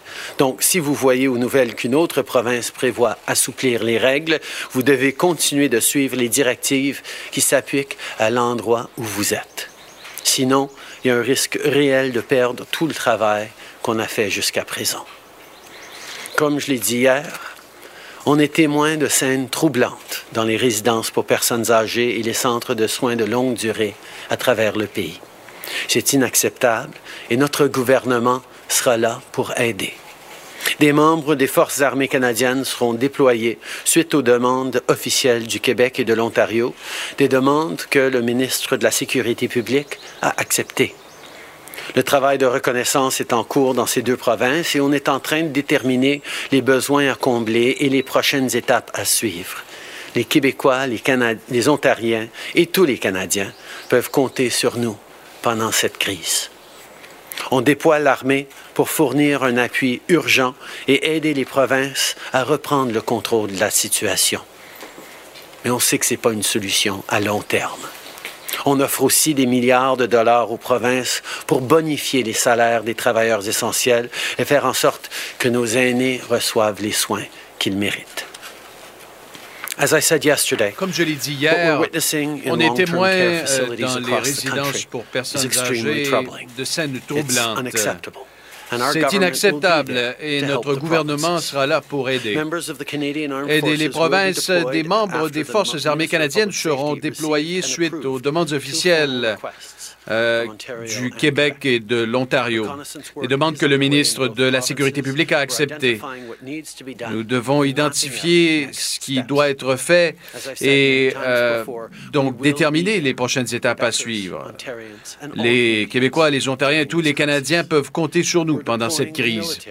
On déploie l'armée afin de fournir un appui urgent et aider les provinces à reprendre le contrôle de la situation. Mais euh, on sait tous que ce n'est qu'une solution à court terme. On offre aussi des milliards de dollars aux provinces pour bonifier les salaires des travailleurs essentiels et faire en sorte que nos aînés reçoivent les soins qu'ils méritent. Plus tard aujourd'hui, je vais rencontrer les premiers ministres afin de déterminer le travail qui doit être effectué pour euh, soutenir euh, l'économie et comment également rouvrir certaines parties de l'économie. Le Canada est un vaste pays et certaines régions ont été plus durement touchées par la pandémie. Nous sommes une fédération, alors on doit adapter notre réponse aux réalités et aux défis de chaque province et territoire. Mais je vais être clair, un retour à la normale, ça n'arrivera pas du jour au lendemain. Cela prendra du temps. Ce ne sera pas euh, aussi simple et facile que d'ouvrir un interrupteur. Cela va nécessiter une coordination euh, au niveau fédéral et national et notre gouvernement sera là pour faire ce travail. Nous allons travailler avec les provinces et les territoires pour euh, établir des principes, des directives afin de rouvrir l'économie de façon sécuritaire. Au cours des prochaines semaines, vous allez entendre davantage de détails à propos de la réouverture. Mais sachez une chose, nous ne sommes pas sortis du bois. Il est très important que tout le monde continue de respecter les directives de la santé publique pour aller de l'avant. Pour l'instant, les directives demeurent les mêmes pour tous les Canadiens. Peu importe où vous résidez, vous devriez rester à la maison le plus possible. Vous devriez vous laver les mains régulièrement et toujours garder une distance de deux mètres des autres. C'est de cette seule façon que nous allons réussir ensemble à traverser ces moments difficiles. Merci beaucoup, Monsieur le Premier ministre. On va commencer la période de questions au téléphone aujourd'hui. Opérateur, c'est à vous. Thank you. Merci. Première question, Michel Lamarche, TVA Nouvelle, à vous. Oui, bonjour. D'abord, vous entendre sur ces loyers commerciaux. Euh, il y a déjà des commerçants qui ont indiqué qu'ils fermaient soit leur resto, soit leur boutique. Euh, Pouvez-vous nous dire à quel moment l'argent arrivera pour eux? Et si euh, vous pensez pas qu'il aurait fallu agir plus tôt? On, on sait à quel point c'est une crise extrêmement difficile sur les, euh, les petites entreprises, particulièrement euh, des restos, euh, des petites entreprises qui doivent fermer à cause euh, de la COVID-19. C'est pour ça qu'on reconnaît que même avec la subvention salariale, euh, les coûts fixes des entreprises représentent un vrai défi. C'est pour ça qu'on va couvrir le loyer à 75% pour le mois de avril, mai et juin, et on verra par la suite pour les petites entreprises euh, qui sont les plus durement frappées par la COVID-19. Euh, on a mis sur pied déjà euh, euh, un accès au crédit euh, plus facile pour les petites entreprises où ils vont avoir jusqu'à 40 000 dollars pour aider avec ces coûts euh, dans l'intérim et l'argent pour les appuyer dans leur loyer va arriver le plus tôt possible, mais ça va être rétroactif pour les, les aider pour le mois d'avril. En suivi, Michel? Alors, on souhaite la bienvenue aux gens qui se joignent à nous sur les ondes de TVA. M. Trudeau qui vient d'annoncer pour les PME qui ont un loyer de 50 000 et moins, une réduction de 75% euh, des loyers. C'est le gouvernement fédéral qui va assumer 50% de ces 75% solution, elle est simple et connue depuis des années maintenant. Le fédéral devait augmenter les transferts en santé. Est-ce que vous considérez que cette analyse est juste et est-ce qu'il n'est pas temps d'augmenter ces transferts? Je pense que tous les Canadiens se posent des questions sur ce qui s'est passé dans euh, les centres d'hébergement long terme, nos centres d'aînés. Euh, c'est un, constat que nous devons tous faire et effectivement, il va y avoir des questions pour tout le monde, pour tous les paliers de gouvernement sur euh, ce qu'on aurait dû faire et surtout ce qu'on devra faire dans les mois et les années à venir effectivement, nous allons faire partie des, conversations parce que le fédéral doit faire partie de la solution euh, et euh, on va prendre ces conversations euh, quand ils viendront. pour l'instant, notre emphase est de passer à travers cette crise actuelle, d'aider les provinces à regagner le contrôle de la situation. on sera là pour aider les Canadiens, on sera là pour aider nos aînés en difficulté.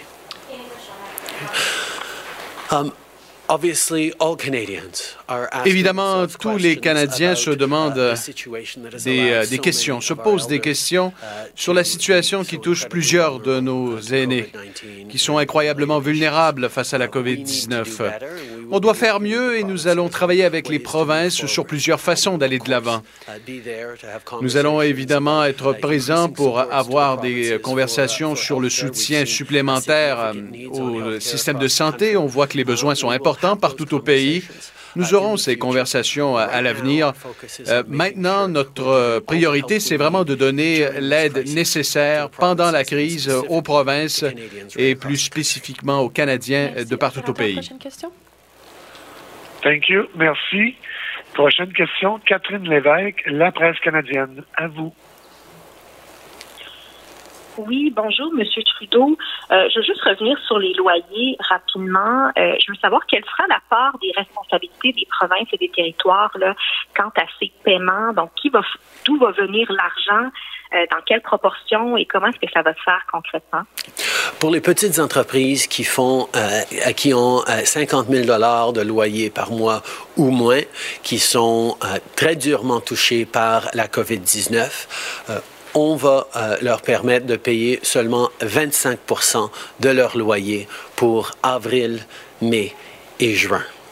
Euh, du 75% que eux ils vont pas payer, euh, le propriétaire de l'immeuble couvrira le 25% absorbera 25 et le fédéral et les provinces vont prendre le 50% qui reste. Euh, la proportion divisée entre fédéral et provincial, c'est 75% pour le fédéral, 25% pour le, provincial. Mais euh, on aura euh, des gens pour expliquer en plus de détails ces annonces dans l'heure qui suit. Question de suivi, Catherine? D'accord, très bien. Et puis, sur ces bonnies pour les travailleurs essentiels, euh, vous dites que vous offrez des milliards de dollars aux provinces. Or, on sait que le sujet était à l'ordre du jour euh, la semaine dernière lors de votre rencontre là, euh, avec les premiers ministres là, des, des provinces. En êtes-vous arrivé à une entente? Et sinon, pourquoi? Qu'est-ce qui bloque? On a fait du très bon progrès au cours de la dernière semaine avec les provinces. Évidemment, différentes provinces ont des, des situations extrêmement euh, différentes. Euh, on a la réalité euh, au Québec et en Ontario. Le Québec a déjà agi, euh, le, le- la Colombie-Britannique a déjà agi d'une certaine façon. Donc, euh, on va être là pour appuyer ce qu'ils sont en train de faire et peut-être accroître ce qu'ils sont en train de faire. D'autres provinces qui font pas face à la même crise, à la même pandémie, euh, à, l'intensité de pandémie que d'autres, euh, euh, sont un petit peu incertains de comment ils ont besoin de cette aide et comment l'avoir. Donc, on a travaillé avec eux sur les derniers jours pour trouver une façon d'avancer qui avait de l'allure pour tout le monde. Mais on est là pour aider, pour s'assurer que nos travailleurs essentiels aient l'appui nécessaire pour continuer leur travail. Euh, oui. Alors, le premier ministre du Canada, Justin Trudeau, qui va d'une autre annonce, euh, c'est costaud, là, programme d'assistance pour Oui. euh, le paiement des loyers euh, commerciaux. Quand même un programme, je pense, qui va être euh, apprécié de la part euh, des commerçants qui, ils ont plus de chiffre d'affaires. Euh, Ils ont des loyers quand même dans les coûts fixes à payer, ils ont des loyers à payer. Donc, pour les mois d'avril, mai et juin, on va euh, diminuer de 75% la facture euh, des loyers. Dans le fond, euh, le gouvernement fédéral et les provinces vont, vont en assumer 50 Et dans ce 50 %-là, on va euh, diviser ça trois quarts payés par le fédéral, le quart payé par les provinces, si je comprends bien, 75-25. Et euh, donc, euh, l'autre 25% de la diminution 75% va être, dans le fond, assumé par les propriétaires des immeubles dans lesquels ces commerçants-là ont des loyers à payer. Donc, un programme quand même assez important. Et ça, c'est pour les entreprises qui ont des loyers de 50 000 et moins par mois. Le premier Trudeau qui dit que pour les grandes entreprises, il y aura d'autres euh, programmes qui, sont, euh, qui seront annoncés, d'autres mesures qui seront annoncées au cours euh, des prochains jours, prochaines semaines. Pour ce qui est de l'armée, ben, euh, M. Trudeau a confirmé que le travail de reconnaissance était en cours. euh, et qui vont être là pour l'Ontario et le Québec, comme il l'avait dit déjà. Mais on- n'a pas encore de d'idées précises d'à quel moment ils pourront être déployés. J'imagine que euh, le premier ministre Legault aura l'occasion de dire qu'il souhaite que ça se fasse le plus rapidement, Rapidement. possible. Il a réitéré Ouais. que c'était pas une solution à long terme, mais quand même en question a été prudent là, de ne pas tirer de, de conclusion, de dire qu'il fallait passer au travers de la crise et que par la suite, on pourra dresser des constats, euh, se poser des questions et apporter des changements. Alors voilà, c'était l'essentiel du point de presse du premier ministre. Bougez pas, on revient dans quelques secondes. Vous écoutez Franchement dit. commence à avoir des petites tensions là, qui apparaissent euh, entre euh, le premier ministre Trudeau euh, et euh, le Québec, par exemple, les provinces. Euh, des propos aussi qui déplaisent notamment au chef du Bloc québécois, Yves-François Blanchet, qu'on va aller rejoindre au bout du fil. Monsieur Blanchet, bonjour. Bien le bonjour. Je vais absolument vouloir qu'on parle ensemble de, la tournée virtuelle que vous avez commencée euh, dans les régions pour discuter euh, de la relance économique. Je pense que c'est essentiel de le faire, mais je veux quand même qu'on revienne sur ces petites tensions-là, les petites failles qui sont apparues, euh, notamment lorsque le premier ministre Trudeau hier a dit Ouais, vous savez quoi, on va envoyer l'armée, mais en même temps, on doit faire le constat que c'est pas normal qu'on en arrive là. Vous avez été piqué par ces propos-là du premier ministre? Oui, parce que en fait, on a une drôle de relation ces jours-ci, puis on est censé se parler d'ici à peu près une heure. Le bloc insiste sur le fait que c'est pertinent parfois de collaborer avec le gouvernement. Il y en a qui disent non, non, non, il ne faut pas lui parler parce que ça va nous empêcher de devenir leur gouvernement à la place du gouvernement. Nous autres, on ne veut pas ça au bloc. On veut faire des gains pour nous autres, Ouais. pour le monde. Et ce que vous venez de dire, là, la seule affaire qui n'a pas été dite, c'est que c'était une condition du Bloc québécois dans la motion adoptée le 15 avril que le gouvernement mette en place un programme pour soutenir les coûts fixes des petites entreprises. Ce qu'on vient de voir, c'est le résultat de deux choses. Un, une condition écrite à même la motion par le Bloc québécois le 15 avril. Et deux, une collaboration constructive avec le gouvernement. Et ça, M. Blanchet, je dois vous dire, je dois vous dire que euh, je dois vous dire qu'en coulisses, là, on le souligne au gouvernement. Lorsqu'il y a eu des, euh, des problèmes avec le Parti conservateur là, pour euh, s'entendre sur le projet de loi, sur le retour en Chambre, moi, au gouvernement, on me disait le Bloc québécois est constructif, il travaille très bien. bravo, je pense qu'on doit le souligner. Vous faites un, excellent travail depuis le début. mais... que ce soit ça. Par contre, quand on n'est pas d'accord, on n'est pas d'accord. Il y a des affaires, tu sais je me lève pas la nuit pour trouver nécessairement que le gouvernement est bon, mais on a, on doit construire à partir de nos différences. Puis, dans le cas présent, il y a, la subvention salariale, on l'a proposé à M. Morneau pendant qu'il était contre ça. Mais on est content que ça ait marché. Euh, L'ajout de l'économie sociale et des OBNL au programme, mm-hmm. ça n'existait pas, on l'a obtenu. Les travailleurs saisonniers, c'est un autre gain qu'on a fait. Mais c'est correct qu'on le fasse. Puis après ça, une fois que le gouvernement l'a pris, ce mérite-là, il appartient à tout le monde, il est partagé avec tout le monde. Par contre, quand on n'est pas d'accord, on n'est pas d'accord sur ce que le gouvernement a fait sur les postes frontaliers il y a deux jours. On trouve que c'est ridicule. Je suis très en désaccord avec les commentaires de M. Trudeau sur l'armée. Moi, je paye des taxes et des impôts à Ottawa. Les services du gouvernement fédéral, incluant les postes puis l'armée puis sa résidence, là, on paye pour si le Québec ou l'Ontario a besoin de l'armée, il dit j'ai besoin de l'armée. Oui, mais, mais, M. Blanchet, OK, mais c'est sur ce point-là que je veux, je veux, qu'on s'attarde un peu parce que dans un tweet ce matin, euh, vous avez dit, bon, euh, prétexte d'ingérence dans les affaires du Québec, c'est non, ça reste non. Moi, ce que je trouve, c'est que le premier ministre du Canada, hier, il, s'est fait un peu la courroie de transmission de ce que les gens se disent partout au pays. Puis je veux dire, il, y a beau avoir des, euh, juridictions provinciales, il reste que lui aussi il est élu par l'ensemble des citoyens au Canada. Et le constat qu'il dresse que oui, l'armée, on y a droit, on paye pour, parfait, on s'entend tous là-dessus, mais c'est quand même vrai que c'est pas normal qu'on en soit rendu à faire appel à l'armée et qu'il y a des, des, questions, des analyses essentielles qui, devront se faire au cours des prochains mois. Ça veut pas dire qu'il va aller s'ingérer dans nos compétences, mais il a raison de dire que c'est pas normal, non? plusieurs choses là-dessus. Un, oui, ça vient à même les textes que je lis avec euh, l'hypothèse que le fédéral mette des conditions. Le fédéral n'a pas d'affaire à mettre des conditions dans la gestion du système de santé au Québec, ni en Ontario, ni en Alberta. C'est pas c'est pas une patente de gros méchants indépendantistes, c'est un respect des juridictions. On y reviendra bien un jour à l'indépendance. Euh, je pense d'une part ça. D'autre part, moi aussi, je siège dans le Parlement fédéral et c'est bizarre. Moi, je respecte la compétence des provinces, je respecte la compétence du gouvernement du Québec, je porte la demande du gouvernement du Québec que les transferts en santé soient rehaussés comme ils sont supposés l'être et sans condition. M. Trudeau pourrait faire la même chose et respecter les compétences du Québec sans se donner une espèce d'autorité morale.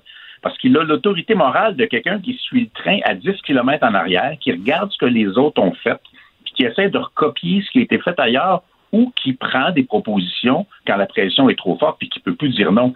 Québec, pendant ce temps-là, ont été dans les premières lignes. Ils ont développé des initiatives, ils ont été audacieux, ils ont été courageux, ils ont été responsables, ils ont admis leurs erreurs lorsqu'ils ont fait des erreurs de façon lucide, franche et sincère. Moi, je trouve ça très respectable et ça ne justifie certainement pas que quelqu'un dont ce n'est pas la job, dont ce n'est pas la juridiction, vienne dire Ouais, l'armée que vous payez, je vais peut-être vous en envoyer un bout, là, mais c'est parce que vous n'avez pas été bon, vous n'avez pas été gentil. T'es qui? Mais il a raison, M. Blanchette, il a raison.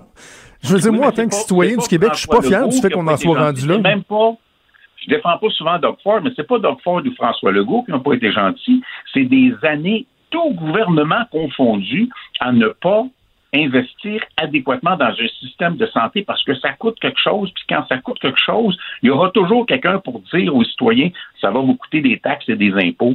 Mais là, on est dans une situation où de rétablir le système de santé, en particulier pour le traitement des aînés, va coûter plus cher que ce que ça aurait coûté si on l'avait fait quand c'était le temps de le faire. Et pendant ce temps-là, on gère une crise. OK, mais j'ai l'impression que votre discours est un peu le même que, que M. Trudeau. Là. Vous, vous venez justement vous-même de dresser le constat qu'il y a eu la négligence. Puis effectivement, que c'est, je sais pas de pointer une personne ou un autre, c'est un constat que le premier ministre a le droit de faire lui aussi. Le gouvernement actuel du Québec, je le fais en disant que le gouvernement actuel du Québec fait tout ce qu'il peut parce que c'est un héritage des autres gouvernements d'avant, tandis que M. Trudeau, il pointe du doigt les gouvernements actuels Puis je crois pas que ce soit sa juridiction. Moi, je respecte la juridiction du Québec et je dis qu'ils font ce qu'ils peuvent avec ce qu'ils ont en essayant tous les trucs du livre. Et je trouve ça hautement respectable. Quelqu'un qui arrive de l'extérieur, dont la principale contribution est on en a besoin, je respecte ça, mais la principale contribution du fédéral, c'est d'aller chercher de l'argent sur la carte de crédit et d'essayer d'établir à quelles conditions il va l'envoyer là où les gens en ont besoin. Sincèrement, là, si Québec avait la même capacité de crédit, parce que la capacité de crédit d'Ottawa, c'est l'addition de la capacité de crédit des provinces. Si Québec gérait ses propres emprunts, ses propres investissements, on serait juste plus rapide et plus cohérent. Le fédéral reste la cinquième roue du carrosse. OK, mais je, je pense qu'on peut s'entendre sur le fait que c'est pas le temps non plus des, des chicanes euh, Québec-Ottawa. Je pense que la collaboration, c'est ce qui est le plus souhaitable Donc, euh, en à ce moment. moment-là, que M. Trudeau respecte les juridictions des provinces, puis il fasse pas des leçons de morale, puis si Québec a besoin de l'armée, puis si Toronto a besoin de l'armée, ben que le fédéral la rende disponible. C'est tout. Donc, euh, parlons de la relance économique parce que le gouvernement a été euh, a été à l'écoute parce que je, sais que vous allez sûrement me le souligner encore qu'ils ont écouté euh, plusieurs de vos suggestions. Donc, il a été à l'écoute notamment des suggestions des, des partis d'opposition. Les, les programmes s'enchaînent les uns après les autres. Tant mieux, on avait besoin d'une aide, on avait besoin d'aide rapidement. Sauf que là, on commence à voir poindre des effets pervers un peu là, dans le paysage. Puis justement, vous êtes en tournée virtuelle pour discuter euh, des enjeux dans, dans les régions en lien avec la relance économique. Là, il y a des gens qui disent Ouais, mais là, il y a des programmes qui vont peut-être nous nuire. Je parlais avec une agricultrice de l'île d'Orléans, hier qui me disait ben, autant que le 100 par semaine que François Legault avait annoncé, c'était quelque chose de bien qui était pour m'aider à aller chercher des, ressources. Euh, là, le programme qui a été annoncé pour les étudiants, ça va peut-être nuire. Donc, dans tout ce qui a été mis de l'avant, est-ce que vous voyez des effets pervers puis même des freins à la relance économique dans certains cas? Deux choses. La première, c'est qu'on fait beaucoup de rencontres. En effet, on fait une espèce de très, très réelle tournée virtuelle. Euh, j'ai jamais parlé autant de maires en aussi peu de temps. C'est extraordinaire. On va continuer à le faire après, même si j'aimerais mieux avoir les deux pieds dans place lorsque je rencontre des gens. Euh, on leur demande essentiellement trois choses. Je, je fais ça très vite. Un, quelle est l'urgence et quelle est la qualité des mesures d'urgence mises en place dans votre réalité? Deux, quelles sont vos inquiétudes pour la sortie de crise? Parce que ça, ça inquiète énormément les régions. Comment on va sortir de là? Et trois, à long terme, quel est le modèle qu'on veut mettre en place? Parce que les quelques 300 quelques milliards qu'on va déployer, ils ne reviendront pas, là. On ne les dépensera pas deux fois. Si on veut faire des investissements massifs, il faut les décider maintenant parce que c'est maintenant qu'il y a de l'argent ou dans le court terme. Première affaire. Deuxième chose, les étudiants, je ne partage pas cette crainte-là. Je pense que on ne peut pas le dire aujourd'hui, on ne le sait pas aujourd'hui, mais il y a un, un- un rééquilibrage qui va se faire entre deux choses. Un, les entreprises, c'est pas toutes les entreprises qui ont utilisé la subvention salariale. Il y a des gens qui sont sur le chômage pour de vrai. Donc, il y a une offre de main-d'œuvre On n'est plus en pénurie de main-d'œuvre nécessairement. Quand l'économie va reprendre, on va avoir des gens qui vont être disponibles sur le marché du travail. En revanche, de l'autre côté, parce qu'il y a un programme de soutien et parce que notamment les étudiants ont une prestation, on craint que ces gens-là n'aillent pas travailler. Je ne voudrais pas qu'on se rende jusqu'à présumer qu'un étudiant, c'est quelqu'un qui est un petit peu paresseux puis qui va rester chez eux. Ça, ça m'énerverait un petit brin. Puis l'autre élément, c'est que moi, j'ai payé mes études en travaillant. Probablement que vous l'avez fait aussi. Absolument. Et, et si on me dit en travaillant, tu vas faire 1000 pièces de plus par mois qu'en travaillant pas pendant les deux mois d'été dont je disposais, je vais aller les travailler les deux mois d'été parce que ces 2000 pièces-là durant l'année, ça va compter solide.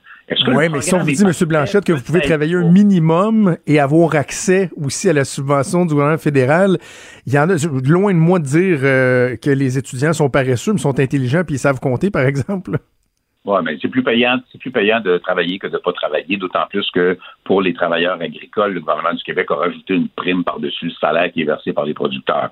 Donc, je, je, je ne prétends pas une certitude que le programme est parfait. Je prétends une certitude qu'il fallait faire quelque chose parce que les milieux agricoles ont une inquiétude très réelle que je comprends. là. Je le comprends, puis je pense qu'il va falloir regarder comment ce programme-là se déploie.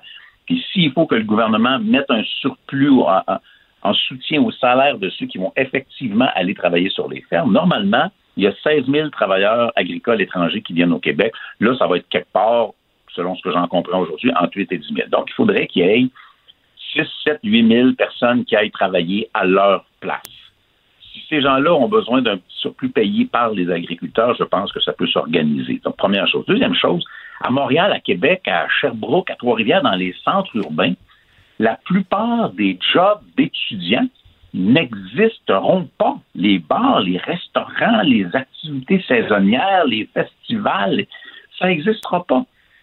Ça existe. Il y a beaucoup plus d'étudiants qui viennent de perdre leurs revenus que ce que sont les besoins du milieu agricole. Alors, on pourra certainement euh, peaufiner le programme pour l'adapter à la réalité des milieux agricoles pour les 6 ou 8 000 personnes qui pourraient peut-être leur manquer, mais on ne peut pas pénaliser des dizaines de milliers d'étudiants pour cette raison-là. Alors, je pense encore que le programme est à la base une bonne idée.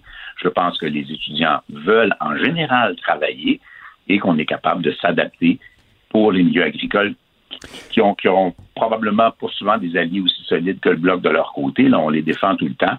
S'ils ont besoin de quelque chose, on va être là pour aller le chercher.